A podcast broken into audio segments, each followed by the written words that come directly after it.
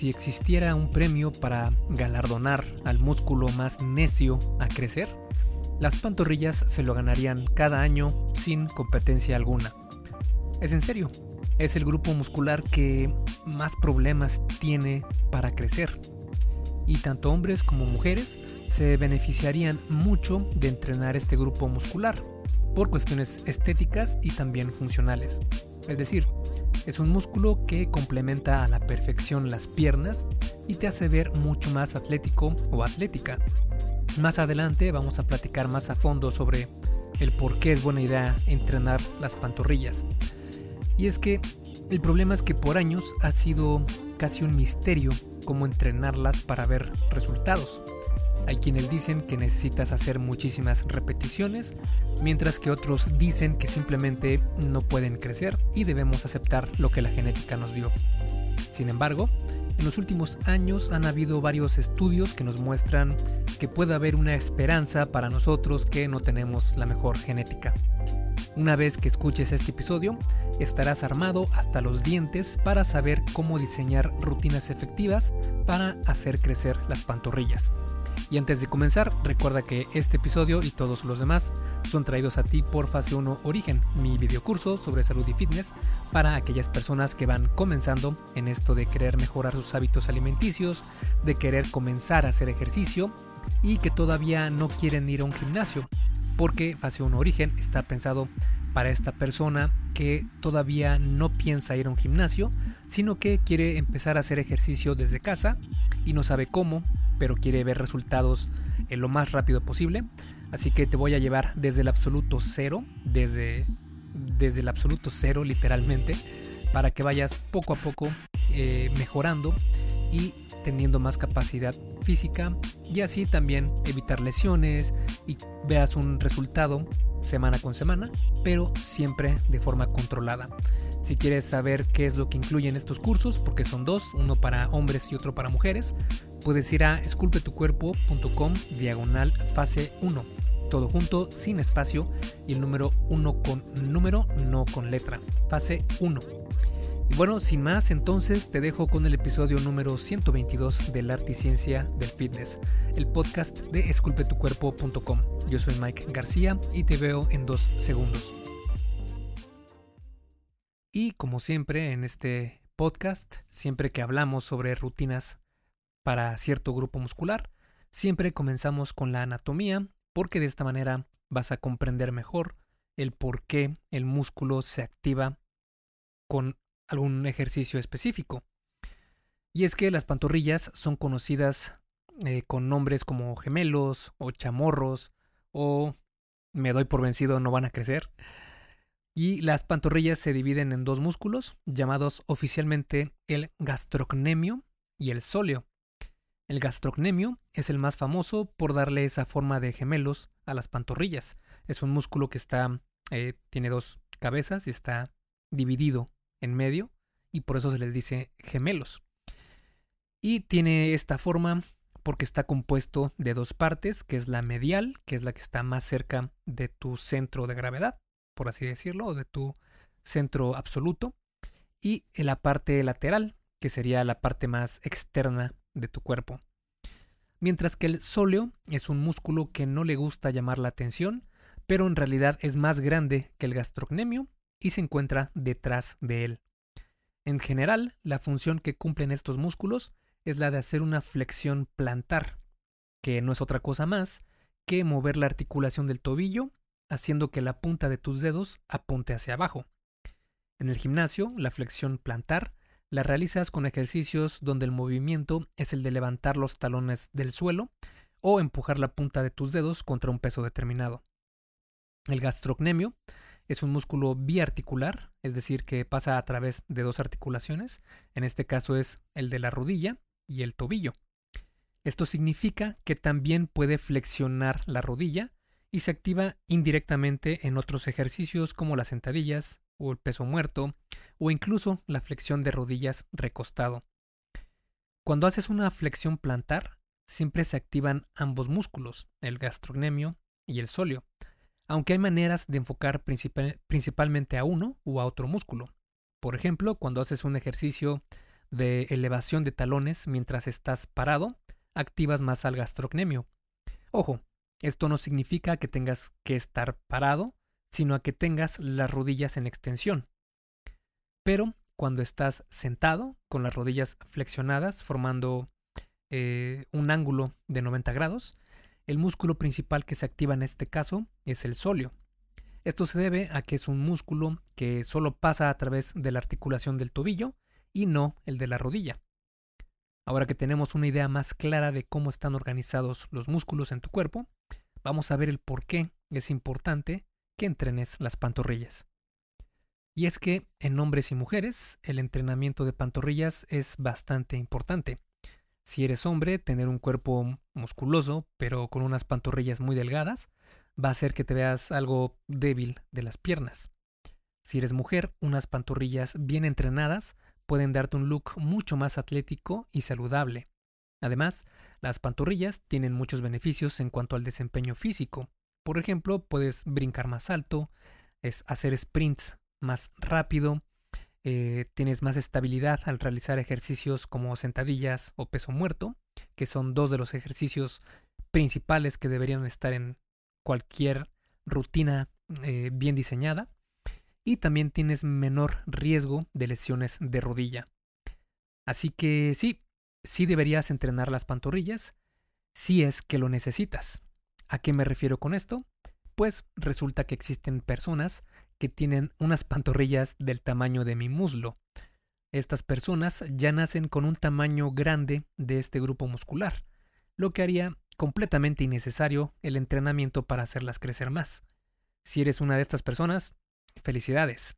Si no lo eres, entonces queda bastante trabajo por hacer, sobre todo porque tu genética tiene mucho que ver.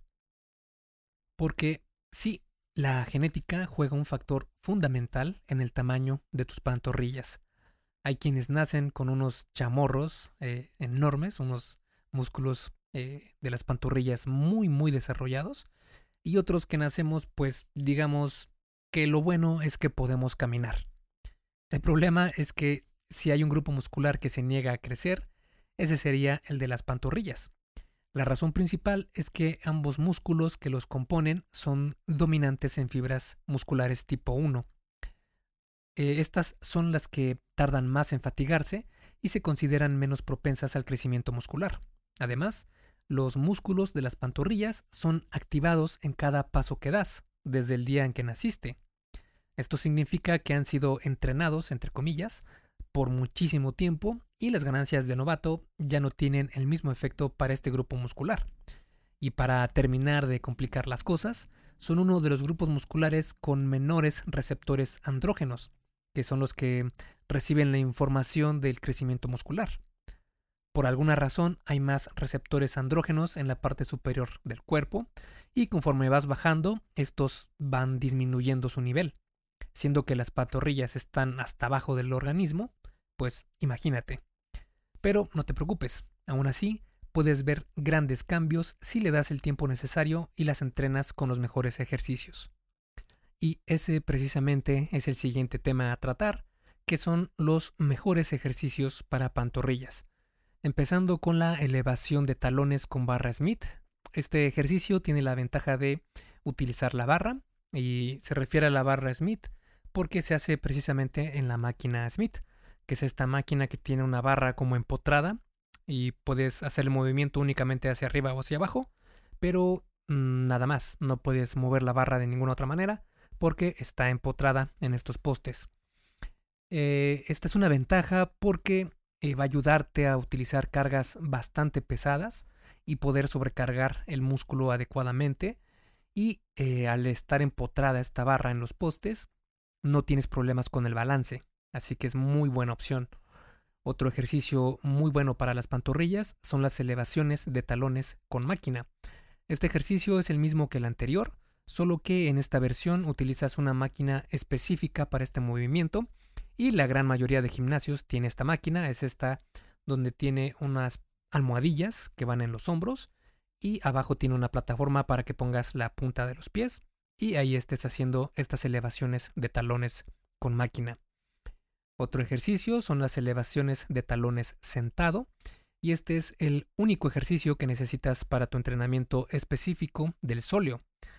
Puedes hacerlo en máquina, que es lo más recomendable, que también yo a todos los gimnasios que he ido he visto esta máquina, que es como una silla y tienes un colchón, una eh, colchoneta que te pones en las rodillas y levantas tus talones para entrenar al sóleo, pero también puedes hacerlo con mancuernas igual en tus rodillas o incluso la barra. Es más incómodo, pero si no tienes otra opción, puede ser una, un sustituto válido.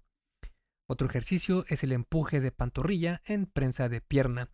Aquí utilizas la prensa de pierna, que es esta máquina donde te acuestas boca arriba y tienes una plataforma frente a ti y lo que haces es empujar con las piernas esta plataforma.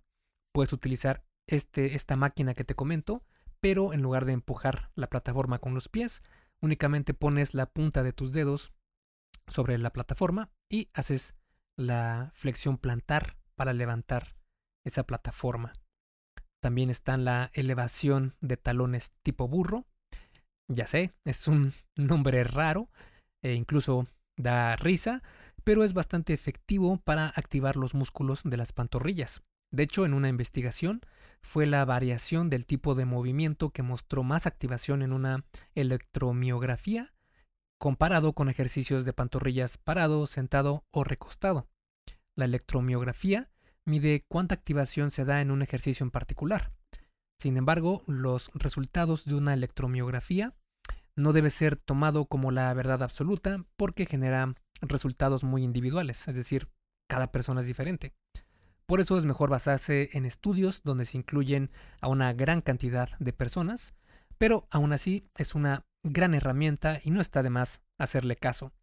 Para hacer este ejercicio hay máquinas especiales donde eh, se le conoce eh, de burro o el ejercicio de pantorrillas de burro, porque lo que haces es flexionar tu cadera para que quedes en una posición de 90 grados en comparación con tus piernas y sobre tu cadera ponen esta almohadilla que es la parte final de la máquina y esta tiene peso lo que haces es entonces hacer la flexión plantar para elevar los talones y eh, quedar de, puntillas.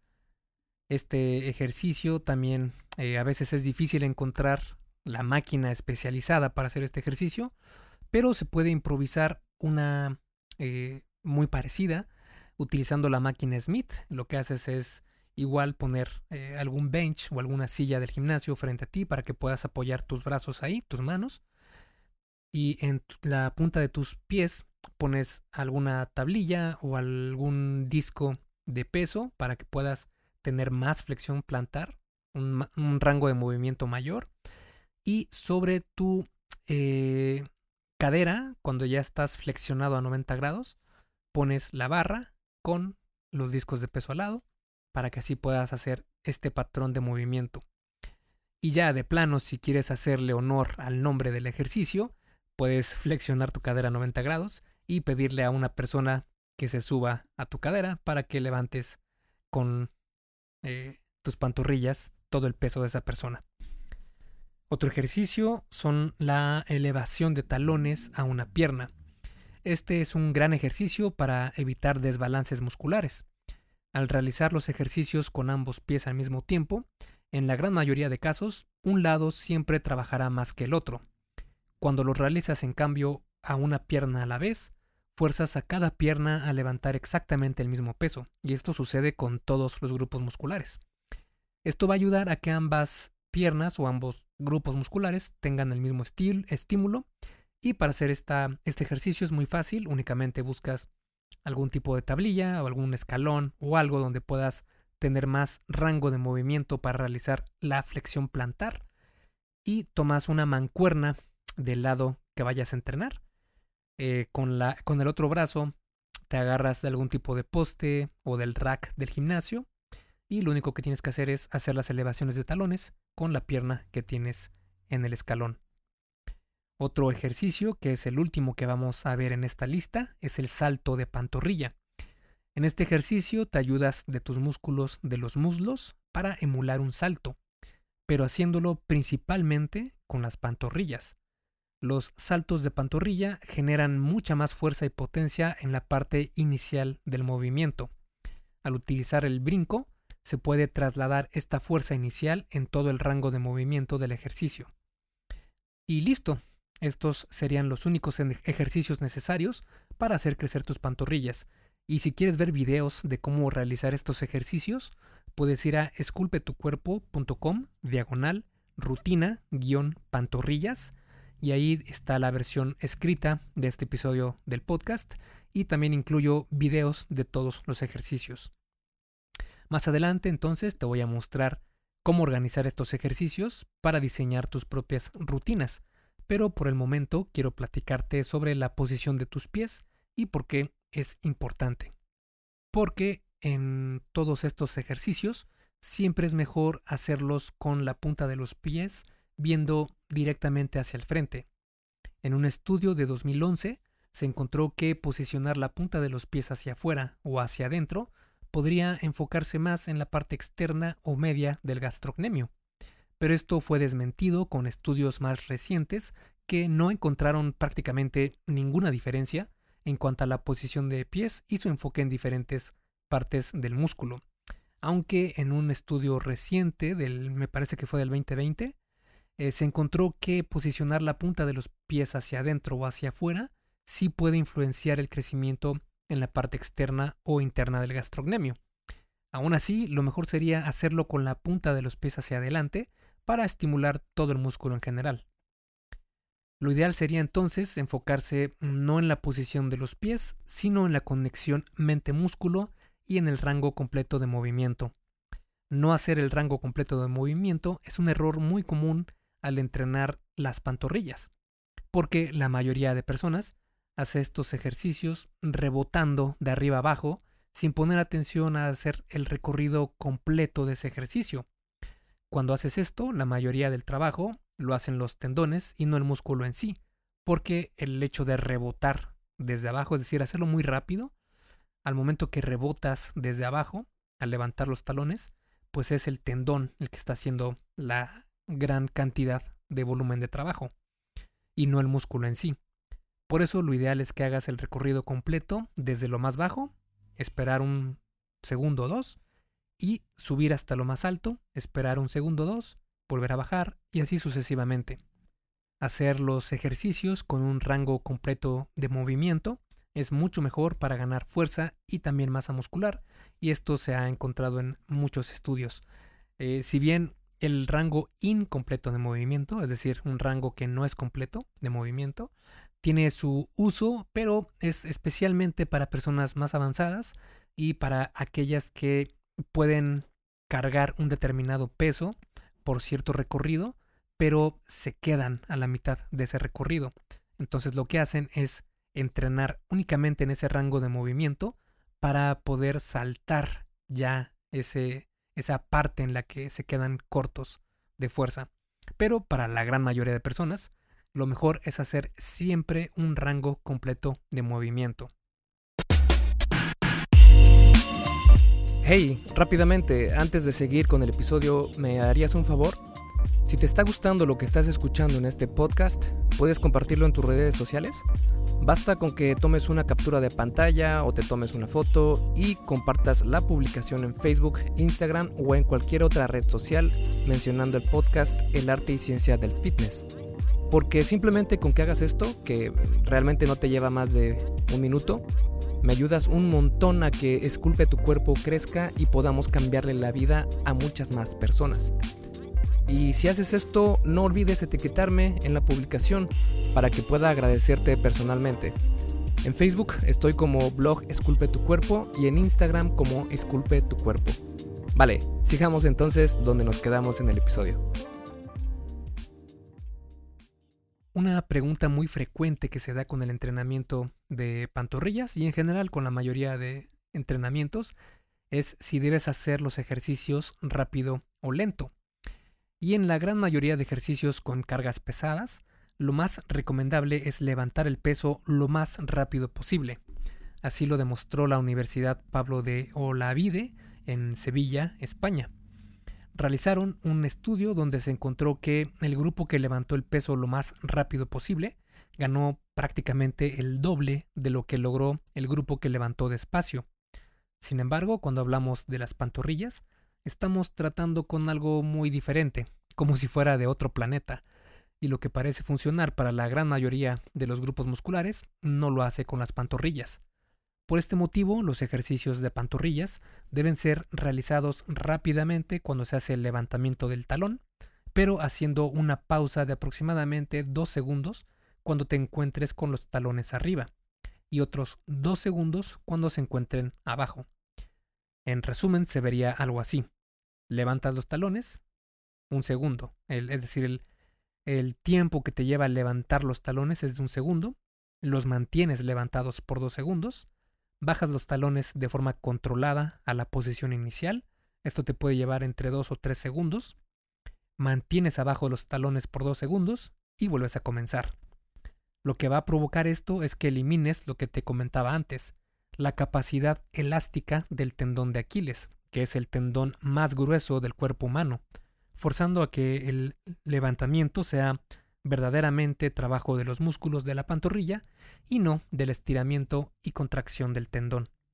Esto sería lo más importante de la técnica cuando entrenas pantorrillas para que veas resultados. No lo pases por alto. Teniendo en cuenta entonces todo lo anterior, vamos a ver ahora cómo organizar una rutina completa de entrenamiento de pantorrillas. Y recuerdas que te platiqué que el gastrocnemio se activa más cuando estás parado y el sóleo cuando estás sentado. Pues esto quiere decir que una mezcla de ejercicios con las rodillas extendidas y flexionadas será lo mejor para estimular ambos músculos. Además, también debemos variar el rango de repeticiones, haciendo cargas pesadas en una sesión y moderadas en otra, y sobre todo asegurarnos de tener una sobrecarga progresiva, es decir, que continúes progresando en los pesos que cargas a lo largo del tiempo, específicamente es de, ser posible cada semana. Esto es así porque para quienes entrenamos naturalmente, es decir, que no utilizamos ayudas eh, de químicos como los esteroides, la fuerza es muy importante para crecer muscularmente. Por ejemplo, si en la rutina aparece un rango de 6 a 8 repeticiones, eso quiere decir que busques un peso con el que solo puedas hacer entre 6 a 7 repeticiones con buena técnica y no más. La idea sería que te esfuerces para llegar a hacer 8 repeticiones con ese peso al pasar las semanas. Obviamente, como te menciono que no puedas hacer más de este rango, me refiero a que, que llegues a ese rango pero con buena técnica.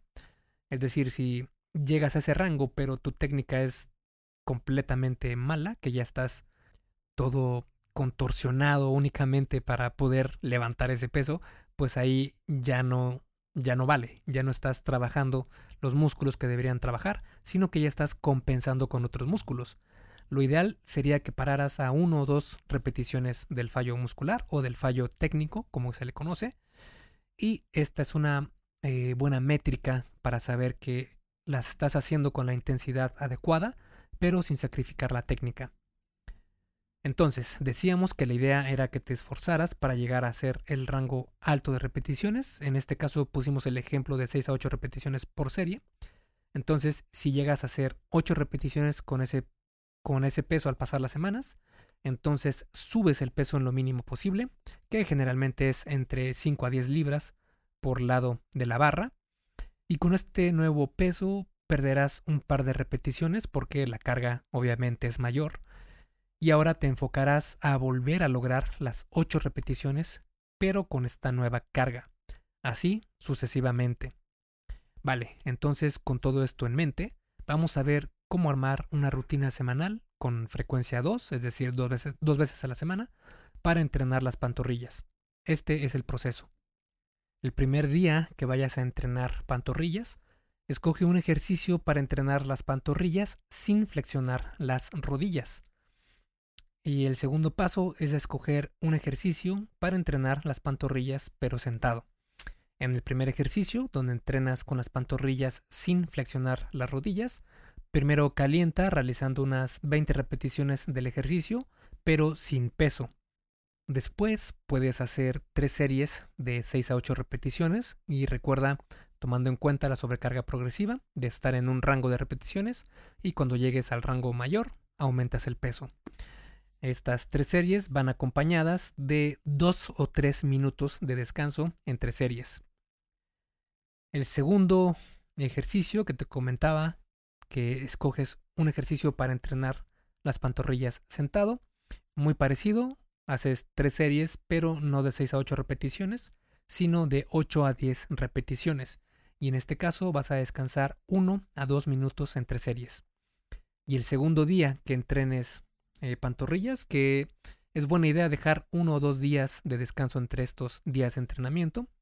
Y lo nuevo, de nuevo, escoges dos ejercicios, uno donde entrenes las pantorrillas sin flexionar las rodillas y otro donde entrenas las, las pantorrillas sentado. En el primer ejercicio calientas realizando unas 20 repeticiones del ejercicio pero sin peso, igual que la vez anterior, y haces tres series de 8 a 10 repeticiones. Descansa 2 minutos entre series. Y con el segundo ejercicio puedes hacer también tres series, pero ahora serán de 12 a 15 repeticiones, descansando 1 a 2 minutos entre series. Un ejemplo de cómo quedaría esta estructura de entrenamiento sería así. Día 1, calentamiento. Después haces elevaciones de talones con barra Smith, tres series de 6 a 8 repeticiones, descanso de 2 a 3 minutos entre series, y después elevación de talones sentado, tres series de 8 a 10 repeticiones, con descanso de 1 a 2 minutos entre series. Y el segundo día de entrenamiento, empiezas con un calentamiento, después puedes hacer las elevaciones de talones a una pierna, tres series de 8 a 10 repeticiones, con descanso de 2 minutos entre series, y el segundo ejercicio, las elevaciones de talones sentado, tres series de 12 a 15 repeticiones, con descanso de 1 a 2 minutos entre series. Puedes añadir estas rutinas a cualquier día donde entrenes cualquier otro grupo muscular y la pueden hacer tanto hombres como mujeres. Sigue esta misma rutina durante 8 semanas buscando aumentar el peso que cargas en cada ejercicio de la manera que te comenté anteriormente. En la semana 9 puedes tener una descarga del ejercicio para que en la semana 10 armes una nueva rutina con otros ejercicios que seguirás por 8 semanas. Así sucesivamente. Y eso es todo lo que necesitas saber sobre el entrenamiento de pantorrillas. Aunque si quieres alguna ayuda extra, puedes probar las siguientes opciones. En especial dos. Una que son los sprints en inclinación y la segunda que es el entrenamiento con oclusión. Los sprints en inclinación eh, es precisamente eso, hacer sprints, pero en un terreno que está inclinado. Si lo piensas bien, cuando caminas o sprintas en un terreno con un ángulo inclinado, estás haciendo una variación de elevación de talones a una pierna. Para hacerlo basta poner, eh, si no quieres ir a hacerlo afuera en la calle o no encuentras un terreno inclinado, puedes hacerlo en el gimnasio, basta poner la caminadora con una inclinación en la que sientas que estás utilizando bien tus pantorrillas. Hecho esto, haces sesiones HIT, que son los intervalos de alta intensidad, por 20 a 25 eh, minutos. Sería algo así. Haces un sprint a tu máxima capacidad por 30 segundos, lo más rápido que puedas. Obviamente vas a utilizar mucho eh, la punta de tus pies.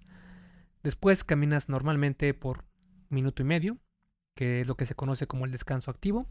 Después vuelves a sprintar a tu máxima capacidad por 30 segundos. Después vuelves a caminar normalmente por minuto y medio. Y así sucesivamente hasta llegar a los 20-25 minutos. Puedes hacer una sesión a la semana de este ejercicio, además de tu entrenamiento de pantorrillas. Y en cuanto al entrenamiento con oclusión, este es uno de esos trucos raros que no pensarías que funcionan, pero esto en verdad tiene sustento científico. El entrenamiento con oclusión se refiere a utilizar una banda con una presión razonable para obstaculizar la corriente sanguínea de las venas, pero no el de las arterias. Sí, así como lo escuchas. Esta forma de entrenar es bastante efectiva para lograr los mismos resultados de cargar pesado, pero utilizando cargas ligeras. Así podrías utilizarlo por si estás lesionado y no puedes cargar mucho peso. Pero la otra gran ventaja es que al parecer entrenar con oclusión desarrolla eh, mejor las fibras musculares tipo 1 y esto se ha encontrado en estudios. Así es, las mismas de las que están compuestas las pantorrillas.